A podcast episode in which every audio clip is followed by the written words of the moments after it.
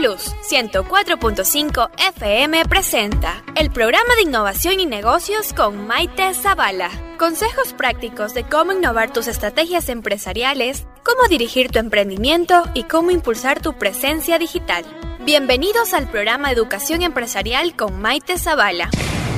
Con el auspicio de Santo Manaba, cuando el verde suena, ceviche trae. Síguenos en nuestras redes sociales como Santo Manaba. Abrimos de martes a domingo de 9 de la mañana a 3 de la tarde. Somos Santo Manaba. En Clínica Santiago contamos con todas las especialidades médicas y con el quirófano más equipado de la región desde 1981, cuidando tu salud.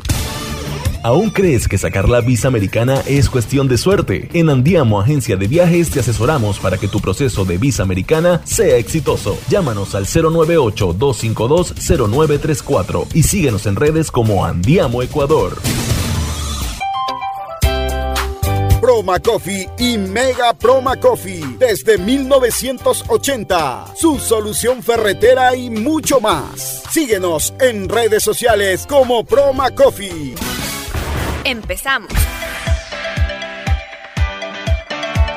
Hola, hola, buenas tardes, buenas noches, buenos días a cualquier hora que nos escuches. Nosotros estamos aquí en nuestro programa Innovación y Negocios desde Radio Flama Plus 104.5 y también nos pueden escuchar eh, por nuestras plataformas digitales en Spotify, que están todos los programas cargados desde el programa número uno con entrevistados de lujo y por supuesto ya también tenemos un invitado muy especial. Quiero yo iniciar presentando y antes que nada indicarles el tema del programa de hoy, eh, lo he denominado planificación estratégica con Andrés Granda, porque específicamente va a ser con él. Yo di un programa anterior de eh, planificación estratégica también, pero de, desde mi visión como yo planifico el próximo año. Pero me gustaría presentar el perfil de Andrés para que ustedes sepan, eh, es un tema mucho más profesional, un poco también el tema de la planificación en temas de empresas y por supuesto enfocado también en emprendedores. El invitado de hoy es Andrés Granda, él es ingeniero comercial,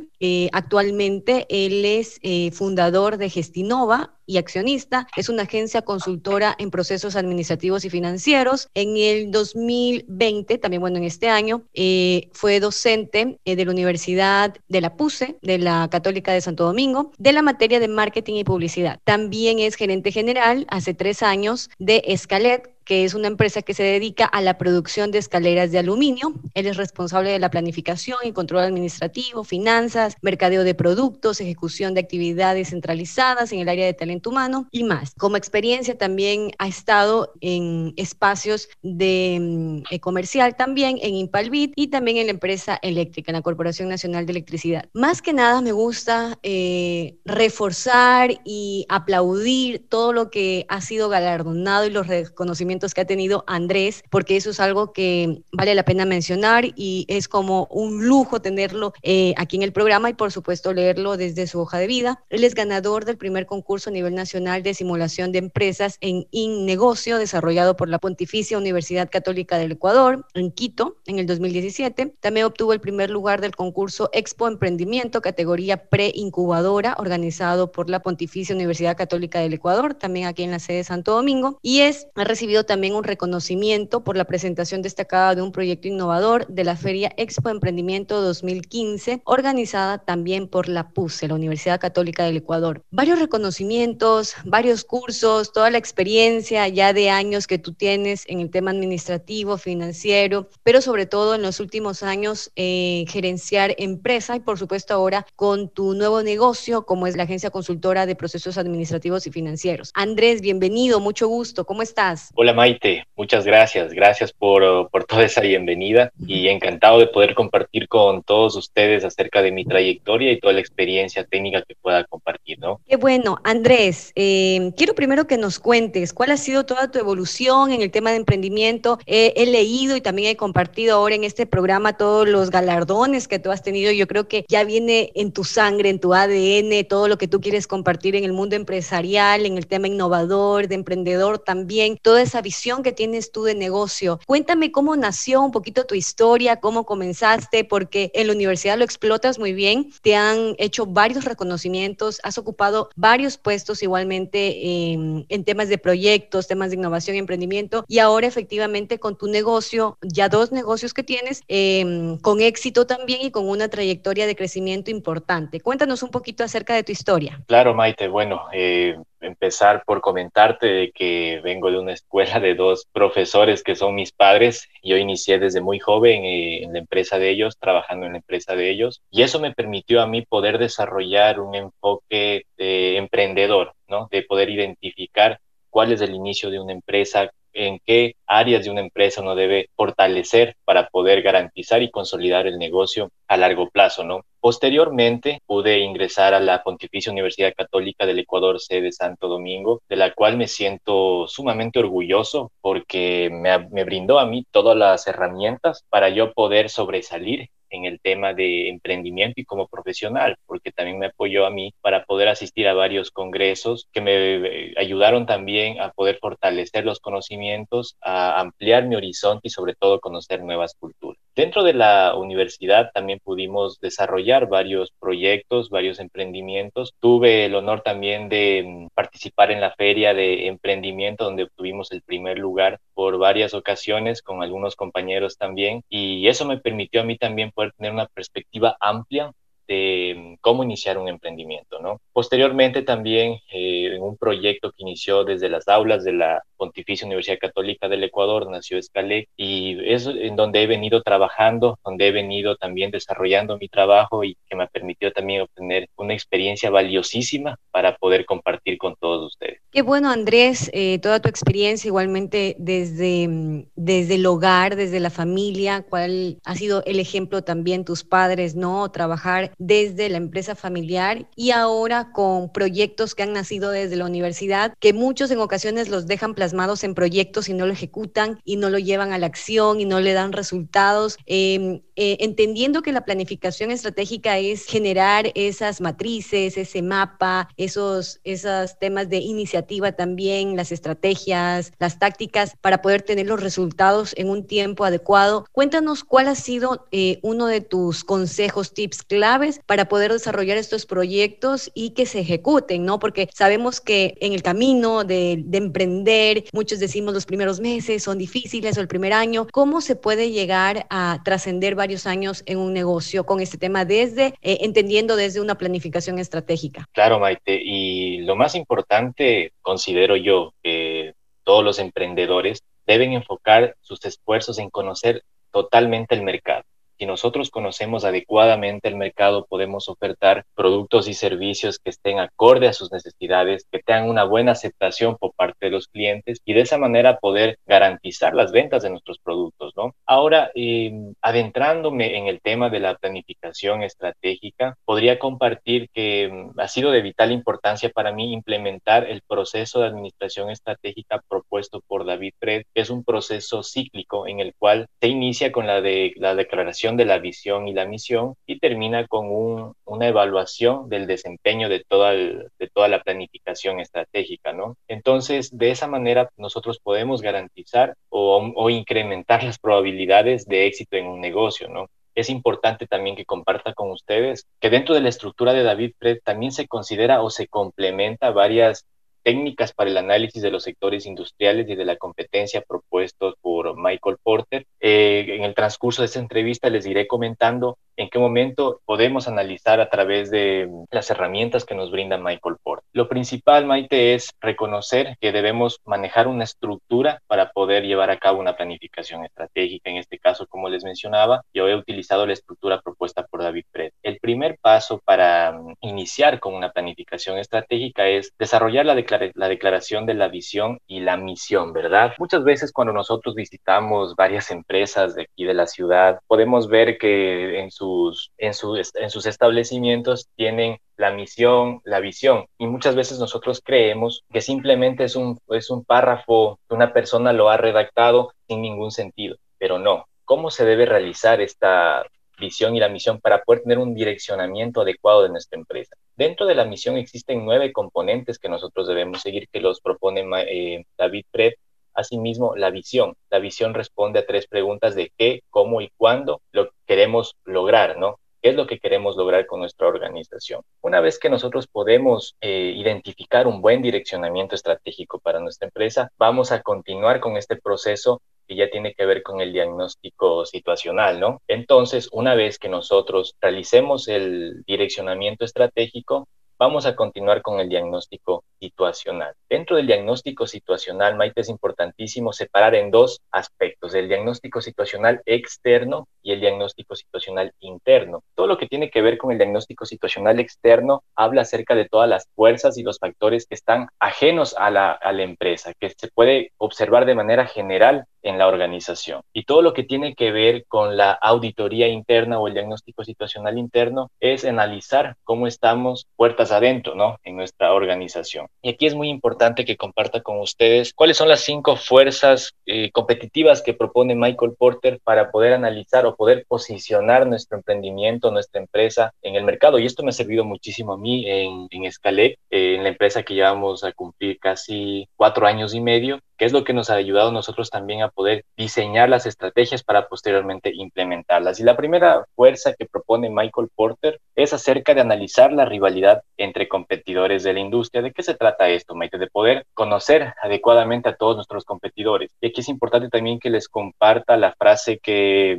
propone Sun Tzu, que dice, conoce a tu competencia o conoce a tu enemigo, conócete a ti mismo y en más de 100 batallas saldrás victorioso, ¿no? Entonces, ahora, ¿qué herramienta nosotros podemos implementar para poder conocer nuestra competencia. Se puede implementar la matriz de perfil competitivo, que esto también hemos compartido dentro de Gestinova, es una herramienta de vital importancia en la que nos permite identificar las fortalezas y debilidades de nuestros competidores. Porque Maite, eh, cuando nosotros queremos implementar una estrategia, cuando queremos contraatacar a nuestros competidores, generalmente debemos atacar a sus debilidades. No podemos atacar a las fortalezas que tienen nuestros competidores porque sería gastar eh, recursos eh, monetarios, gastar recursos en cuanto al tiempo y gastar también talento humano, ¿no? Entonces, por eso es importante realizar este análisis de todas las fortalezas y debilidades de nuestros competidores. Andrés, y qué bueno que tú tocas este tema porque hablando de todo el proceso que uno tiene que hacer para elaborar una planificación estratégica y después de este 2020 que ha sido bastante desafiante, bastante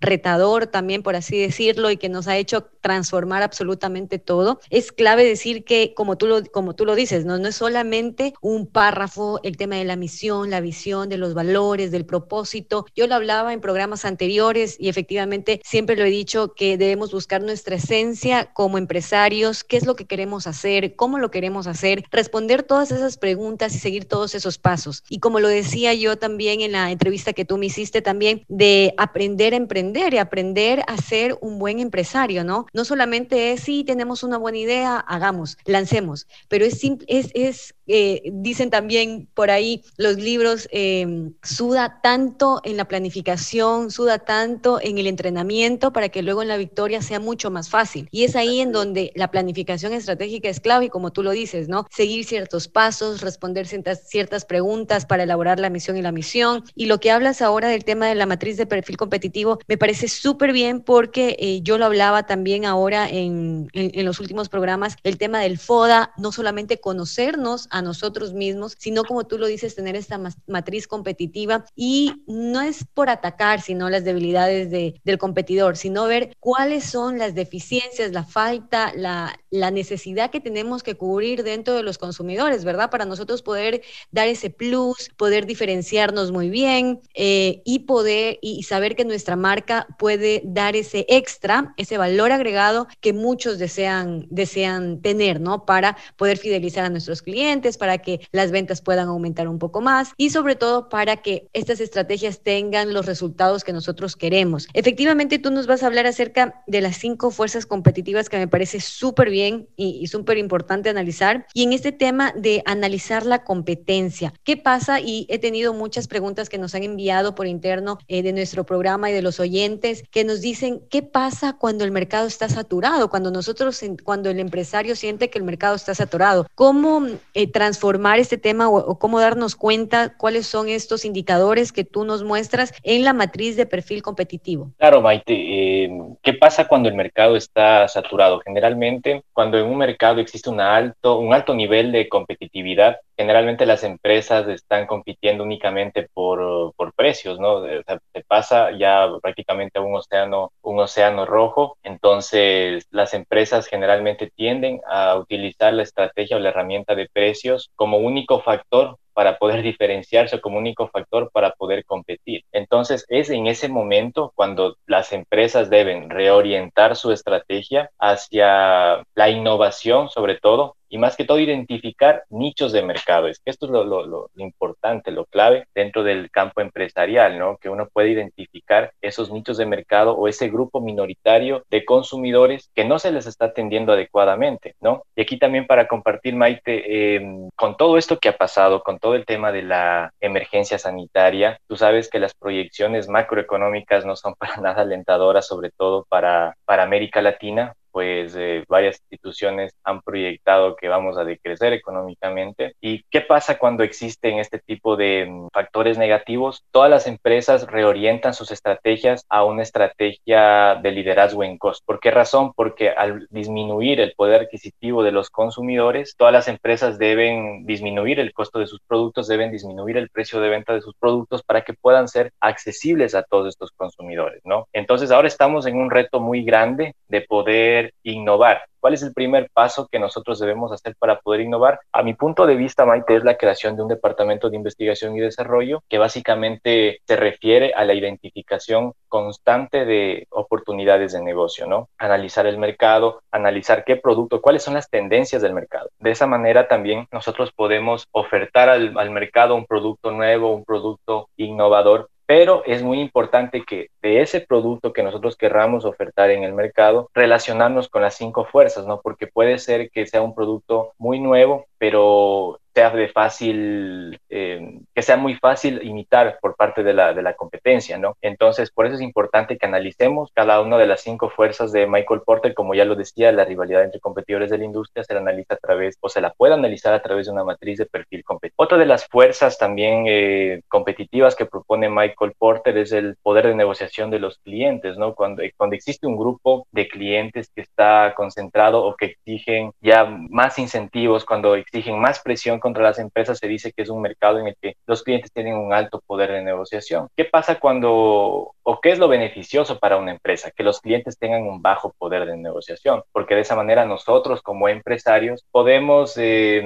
ofertar productos sin necesidad de estar eh, de una u otra manera siendo tentados por los consumidores a cambiar de pronto nuestros productos, a disminuir la calidad simplemente para satisfacer el tema de los precios, ¿no? Asimismo pasa con los proveedores. ¿Qué pasa cuando el poder de negociación de los proveedores es alto? En algún momento de, de, las operaciones comerciales, los proveedores pueden imponer sus políticas, pueden imponernos de pronto un alza de precios de los productos y disminuir la calidad de los mismos. Entonces, esos, esas pueden ser consecuencias nefastas para nuestra organización y dependemos enormemente de un grupo de proveedores, ¿no? Asimismo, tenemos la entrada de nuevos competidores que se la debe visualizar desde una óptica de las barreras de entrada. ¿En qué consisten eh, estas barreras de entrada? Básicamente, en qué tan fácil es para un nuevo competidor acceder a una industria. Entonces, de esa manera también, si es que nosotros hacemos este análisis y vemos que necesitamos patentar nuestro producto para mm, poder imponer una barrera de entrada, se considera también una, una, una, fortaleza ¿no? para la organización. Y asimismo tenemos el ingreso de productos sustitutos, lo que decíamos, eh, la identificación de tendencias del mercado, de qué otros productos nuevos pueden ser ofertados que puedan reemplazar a mi producto. Entonces, este, es, es, importantísimo, Maite, la, la, el análisis de estas cinco fuerzas competitivas de Michael Porter dentro del diagnóstico situacional externo. Asimismo,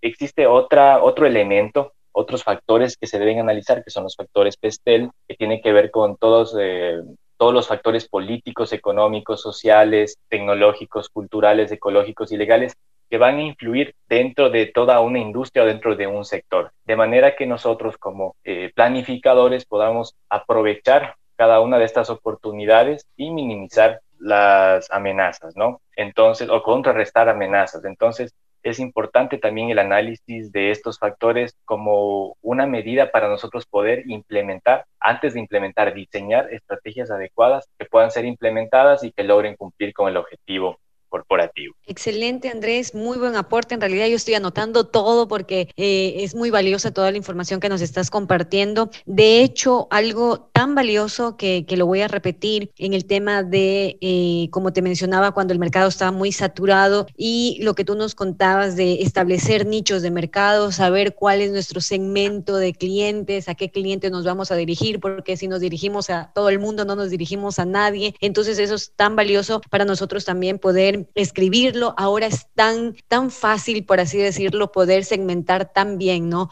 Con los intereses que tienen, las edades, los rangos. Ahora hay matrices también del buyer persona, por ejemplo, en donde nos dan las directrices, cómo poder segmentar muy bien a nuestro cliente y a qué cliente nosotros vamos a comunicarnos. Algo también eh, muy valioso de, de mencionar también lo que tú nos acabas de decir son cómo podemos transformar estos escenarios negativos que de hecho, eh, claro, como tú los dices, las tendencias nos dan a que la economía va a ser bastante complicada o va a haber un crecimiento después de esta curva baja. Yo digo que es eh, en este tema de economía y lo, he leído, lo he visto, en temas también de análisis económicos, que nos dicen que es como la montaña rusa, ¿no? Todo lo que baja tiene que subir. Entonces, el, el crecimiento va a ser de a poco, pero también debe ser planificado. Y es ahí donde la clave de un empresario, como nosotros lo estamos eh, mencionando ahora en esta entrevista, la planificación estratégica ahora es clave más que nada porque las fichas se han movido, el FODA se ha movido, las fortalezas que antes teníamos quizás ahora son nuestras actuales debilidades y nuestras debilidades anteriores probablemente ahora ya las hemos reemplazado. Y en este caso muy puntual el tema de la tecnología que ahora eh,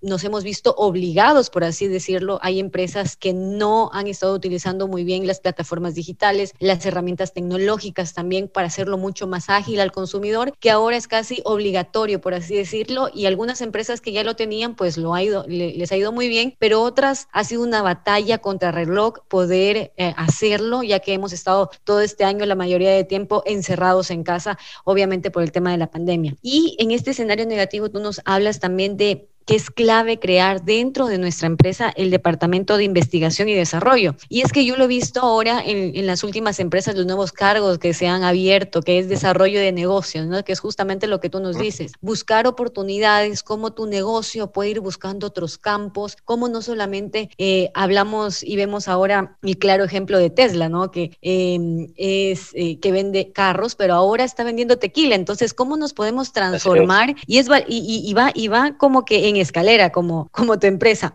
Eh, el tema de las barreras de entrada, el tema de los productos sustitutos, de las tendencias, como nos, nos mencionabas también, y también de ver que es crear nuestra marca, crear ese valor. Si Tú lo hablabas muy bien, el tema de patentar del registro de marca, que eso es un, quizás es algo que no ha estado muy bien, o sea, quizás el tema de la cultura empresarial eh, provincial, por así decirlo, o no sé, tal vez de Latinoamérica, no está como que tan bien afianzada en ese lado que hemos visto nosotros ejemplos de empresarios de aquí de nuestra ciudad que una marca de años les ha tocado cambiar porque ya estaba registrada. Entonces, muchas veces vemos que esto no está, que esta inversión no la ven ellos tan valioso, pero es tan clave para que tú vayas lanzando una marca primero y luego ir generando todo ese valor, esa, esa tendencia, ese acercamiento, esa esa, presencia en el mercado, ¿verdad? Que es tan clave y es el valor que, tiene nuestra marca para poder lanzar N cantidad, N de productos. Háblanos un poco más de lo que tú nos decías de los factores en temas de económicos, ecológicos, temas de responsabilidad social y es algo que a mí me encanta también. Por ejemplo, a inicios del 2020 em, no, nos hablaban que, era, que ahora va a ser tendencia también el tema de los, de los ODS, por así decirlo, de los Objetivos de Desarrollo Sostenibles, cómo las empresas tienen que transformar su propósito cómo tienen que mostrarse de otro lado más que vender, sino de aportar. Así es, Maite. Y bueno, complementando también con lo que mencionabas acerca del comercio electrónico, ¿no? Lo importante es este, que nosotros podamos mudar nuestra, nuestro pensamiento de que de pronto en un punto de venta físico vamos a poder mejorar nuestra posición competitiva. Últimamente vimos que con la pandemia muchas empresas mejoraron sus, sus canales de comunicación electrónica con los clientes, ¿no? Y aquí un pequeño consejo que les puedo compartir a todos es que nosotros debemos ser dueños de toda la cadena de suministro. ¿A qué se refiere? O tratar de ser dueños de toda la cadena de suministro, desde ser productores hasta controlar el punto de venta directo, porque de esa manera nosotros vamos a dejar de depender de algunos actores dentro de la cadena de suministro mismo. Entonces nosotros podemos asegurar que tenemos el control de producción, podemos asegurar que vamos a ofertar al mercado productos de calidad y poder ponerlo a la orden del consumidor en las mejores condiciones, ¿no? Ahora, con respecto a lo que tú mencionabas de los factores PEL, de, la importancia también de analizar cada uno de estos factores, y es verdad, ¿por qué razón? Porque muchas veces nosotros como empresarios no conocemos todas las políticas que se implementan, algunos incentivos tributarios que existen eh, en el país, no conocemos, y precisamente para eso se analiza eh, cada uno de estos factores. Por poner un ejemplo, eh, existen incentivos tributarios por parte del, de los organismos de control aquí en el, en el Ecuador, que pueden ser eh, implementados por parte de algunas empresas, por parte de muchos artesanos, por ejemplo, tienen muchos incentivos y muchas personas no lo saben. Desde, ese, desde ahí viene el problema de que no se analiza completamente cada uno de estos factores. Con respecto al tema de responsabilidad social, creo que es algo importantísimo, Maite, precisamente en el congreso que tuve la oportunidad de asistir en Santiago de Chile, en el Congreso de Economía del Bien Común, hablaban de que eh, la tendencia tendencia es que las empresas no midan sus resultados solamente con estados financieros, sino a través de la matriz del bien común, que medía cómo la empresa em, actúa positivamente con cada uno de sus stakeholders. Y las empresas que obtenían una puntuación más alta en esta matriz iban a obtener incentivos por parte del gobierno. Entonces, mira, mira Maite, cómo eh, ya se está hablando de, de este tipo de matrices, de este tipo de herramientas que miran no solamente las riquezas o el crecimiento económico de las empresas, ¿no? sino el desarrollo sustentable que puedan generar las empresas para con su comunidad, ¿no? Entonces, gran aporte que nos dices, este, gran aporte que nos dices, Andrés. Efectivamente, yo creo que aquí los incentivos del gobierno, los incentivos tributarios, eh, debemos nosotros conocerlos y más que nada también como socializarlos también, eh, o se debe ser socializado de una forma correcta para nosotros también como emprendedores y empresarios poder impulsar todas estas herramientas o proyectos sociales o los propósitos que podemos dar con nuestra marca. Hemos hablado eh, en programas anteriores que aquí, por ejemplo, en Santo Domingo existen empresas que ya están trabajando, que desde sus propios colaboradores eh, han, hecho, han hecho como grupos de ayuda de medio ambiente y se han puesto a trabajar, ¿no? Quizás solo con el propósito que tiene un dueño, pero eh, tal vez un poco más les ha de faltar conocer todos estos incentivos tributarios que pueden tener, que yo creo que no solamente va a ser una empresa que ama el medio ambiente, sino van a ser muchas empresas más que para mejorar sus estados financieros, lo pueden hacer y aparte eh, dan un beneficio al mundo, al planeta, un tema social, en tema ambiental. Eso es clave también eh, compartirlo. Claro, así es, Maite, y sobre todo estos grupos de ayuda de medio ambiente que tú mencionas, nos impulsa también como, como marca a generar una imagen positiva de, nuestra empresa, saber o que las, el consumidor sepa que nuestra empresa se interesa por garantizar el bienestar de toda la comunidad, de todos los stakeholders, y de esa manera también se puede atraer demanda de nuestros productos, solamente con el hecho mismo de crear una, una imagen positiva de nuestra empresa. Así es, Andrés. Así que muchas gracias. Este, este es nuestro programa con Andrés Granda. Él es, eh, él es gerente general de Escalec y actualmente tiene su consultora Gestinova, que también hace temas de planificación estratégica empresarial, eh, que ya también está compartiendo todos sus conocimientos. Es profesor también de la Universidad Católica de aquí de Santo Domingo y eh, nos está compartiendo todos los temas de negocio y en temas empresariales. Algo con el tema de la planificación estratégica, que es algo que yo lo he venido trabajando en esta cuarentena con las, los talleres de negocios integrales, es el tema del plan de acción, del presupuesto. ¿Cómo tú nos puedes dar esos tips y recomendaciones que ahora en este momento los empresarios y emprendedores nos están escuchando? Unos, un, danos un paso a paso de cómo hacer nuestro, nuestra planificación estratégica eh, con temas de económicos, financieros, un poquito resumido, para poder tener un 2021 como que más concreto concreto, más, más en firme y saber cómo comenzarlo, ¿verdad? Porque a veces eh, creo que los empresarios o los emprendedores se sienten un poco frustrados porque dicen, y ahora eh, estoy frustrado porque tantas noticias negativas, que los temas económicos, pero podemos darle la vuelta si sabemos muy bien qué hacer y qué plan vamos a, tener que, que, que accionar, ¿verdad? Así es, Maite, y precisamente continuando con el tema de la planificación estratégica, ¿no? Hablábamos del diagnóstico situacional externo, de analizar todos los factores, pero es importante también visualizar o evaluar la óptica interna de nuestra organización. Dentro de la organización nosotros tenemos también varias áreas o varios puntos en los cuales debemos analizar y precisamente es el tema contable una de las áreas de vital importancia para el desenvolvimiento de todas las, las operaciones también de la empresa de manera que se pueda alcanzar una consolidación económica. Lo primordial, Maite, es que el empresario conozca adecuadamente cuáles, cuáles son todos sus activos, cuáles son todos sus pasivos, en qué sentido. Principalmente que conozca cómo se arma un balance general, cómo se arma un estado de y sobre todo cómo leer un estado de resultados, cómo realizar un flujo de caja. Y créeme, Maite, que esto es muy fácil. Existen muchos, existe mucho contenido en Internet sobre cómo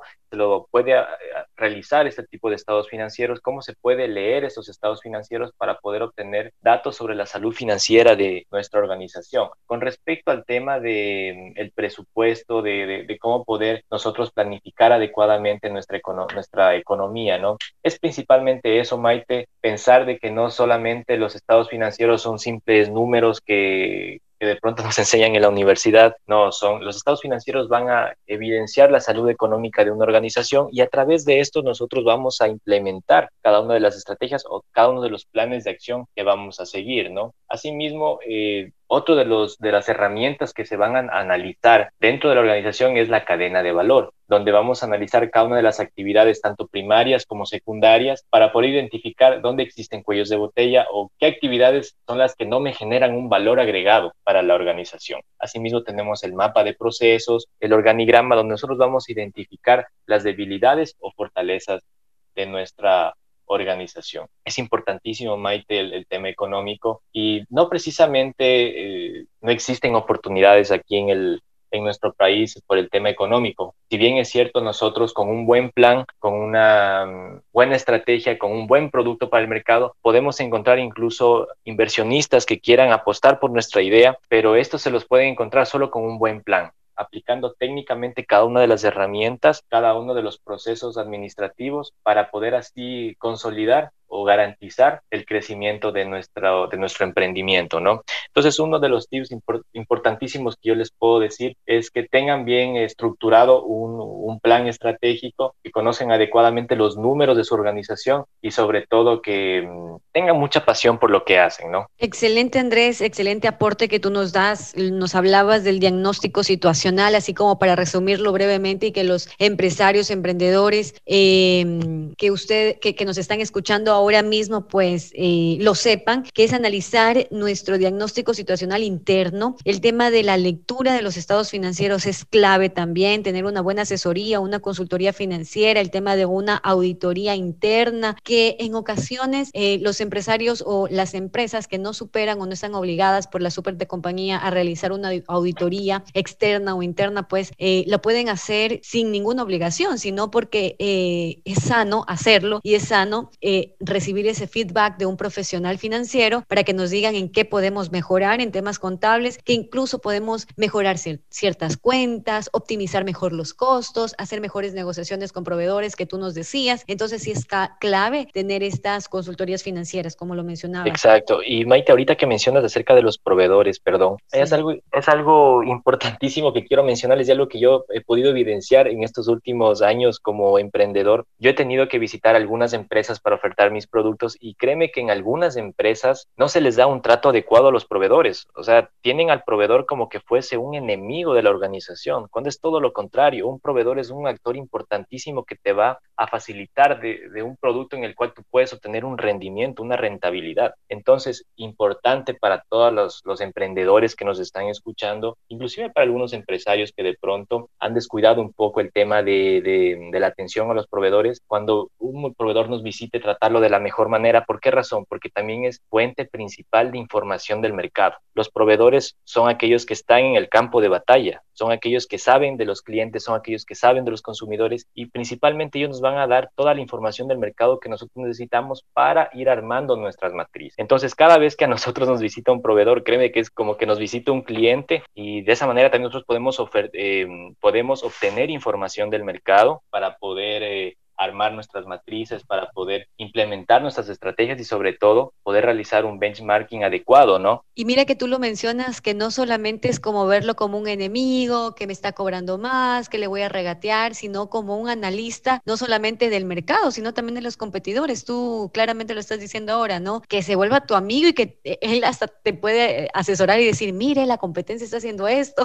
Entonces, porque ellos están visitando a todos de tu mismo sector, de tu misma industria. Entonces, eso es clave. Exactamente. Imagínate que nosotros demos la espalda o rechacemos a un proveedor que nos da todo este tipo de información valiosísima, es una mina de oro prácticamente esto. Entonces, por eso yo considero que es importantísimo un trato adecuado a los proveedores. Y también escuché una frase que mm, la clave no está en realizar una buena negociación en la venta, sino en la compra. Cuando nosotros compramos un producto con un excelente precio, con las mejores condiciones del mercado, podemos ofertar esas mismas condiciones a nuestros clientes. Entonces, es clave el proceso de compra de un producto o de un servicio, ¿no? Es importantísimo, Maite, dentro de una organización y qué pena que algunas empresas de acá eh, pues no toman en cuenta esto de pronto por desconocimiento, por falta de tiempo, pero es importantísimo que se considere todos estos, estos tips que les estoy brindando, ¿no? Y una vez que nosotros hemos realizado este diagnóstico interno de la organización, con todo el análisis de los proveedores, con todo el análisis de la, de la mapa de procesos, cadena de valor, es importante diseñar los objetivos. Y principalmente un objetivo debe estar caracterizado por, por ser SMART. ¿A qué se refiere esto? Que debe ser específico, debe ser medible, debe ser alcanzable. ¿Cómo sabemos que un objetivo es alcanzable? ¿Cómo podemos saber si nosotros estamos poniendo un objetivo que es alcanzable? Básicamente con el histórico de ventas de pronto de nuestra organización, con el historial de información que tenemos de nuestra organización. Si es que el año anterior yo incrementé mis ventas o incrementé mi capital de trabajo en un 50%, podré incrementar en un 50% también al próximo año. De esa manera es como se debe identificar si un objetivo es alcanzable, ¿no? Asimismo, el objetivo debe ser realizable y debe tener un tiempo definido. Esas son las cinco características que mm, debe tener un objetivo estratégico que se lo va a formular una vez que hemos identificado o hemos podido realizar todo el diagnóstico situacional de nuestro organismo. Excelente, Andrés. Yo creo que todas las recomendaciones que nos haces pues son valiosas. Vale la pena recalcar también tu trayectoria en el tema de tu de la empresa familiar, que tú actualmente eres gerente general de Escalec, que es producción de escaleras de aluminio, profesor también de la Universidad eh, Católica de aquí de Santo Domingo en la materia de marketing y publicidad y también fundador de Gestinova, que es la agencia consultora de procesos administrativos y financieros financieros. ¿Cómo te podemos contactar? ¿Dónde te podemos seguir? Quizás en redes sociales. ¿Cómo te podemos eh, adquirir tus servicios? Cuéntanos. Claro que sí, Maite. Pueden seguirme a mi página personal de Andrés Granda Paz o también pueden consultar acerca de Gestinova. Ahí está mi equipo de trabajo, está presto para atender cada uno de los requerimientos, cada una de las solicitudes de, de los emprendedores que necesitan saber, que necesitan asesorarse. Y te cuento que nosotros estamos eh, ofertando una línea de capacitación, una línea de varios programas que estamos proponiendo de manera gratuita. Entonces, de esa manera, pues poder aportar para el crecimiento o, la, o el mejoramiento de los emprendimientos acá, ¿no? De la tecnificación de los emprendimientos en Entonces, excelente, Andrés. Ya el próximo taller gratuito lo hacemos en conjunto con la Escuela de Negocios Tenta, juntos con Gestinova, eh, aportando en el crecimiento económico y ahora con miras a la planificación del 2021, que es clave. Entonces, ya estás comprometido, te hago la invitación para poder hacerlo juntos y sobre todo para eh, seguir eh, socializando todo estos temas de vital importancia para los empresarios y los emprendedores de aquí de la región y también de todas partes de otros países que también nos escuchan desde nuestra plataforma eh, Spotify, nuestra plataforma digital de nuestro podcast, nuestro programa Innovación y Negocios. Así que Andrés, el último consejo, tip para despedirnos, porque nos hemos pasado de tiempo, porque creo que nos hace falta, vamos a tener una segunda entrevista para poder conversar temas de negocios y temas de, de la experiencia que tú también tienes. Entonces, danos tu consejo, tu tip, tu recomendación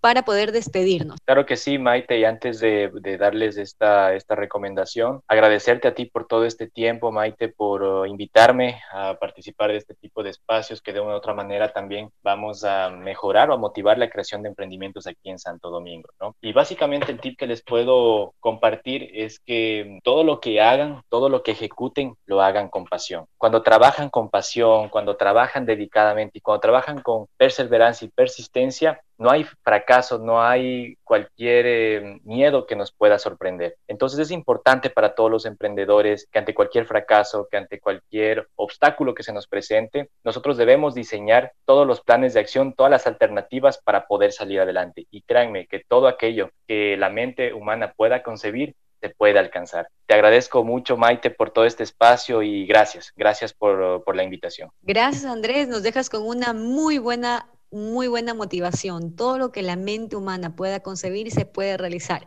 Yo creo que con esto vamos a iniciar un 2021 bastante planificado, estratégico y con las miras para ejecutarlo y llevarlo a la acción. Así que aquí tenemos a Andrés Granda, que él es consultor eh, y efectivamente lo pueden buscar en Gestinova o como Andrés Granda Paz para que puedan obtener todos los servicios de él en temas financieros, administrativos, consultor de negocio, etcétera. Para nosotros ha sido un gusto y un privilegio y nos vemos en el próximo programa por Radio Flama Plus 104.5. Nuestra cita siempre es todos los martes y jueves de 6 a 6 y media. Así que nos vemos en otra edición de nuestro programa Innovación y Negocio. Muchas gracias Andrés Granda que hoy nos estuvo visitando en nuestro programa.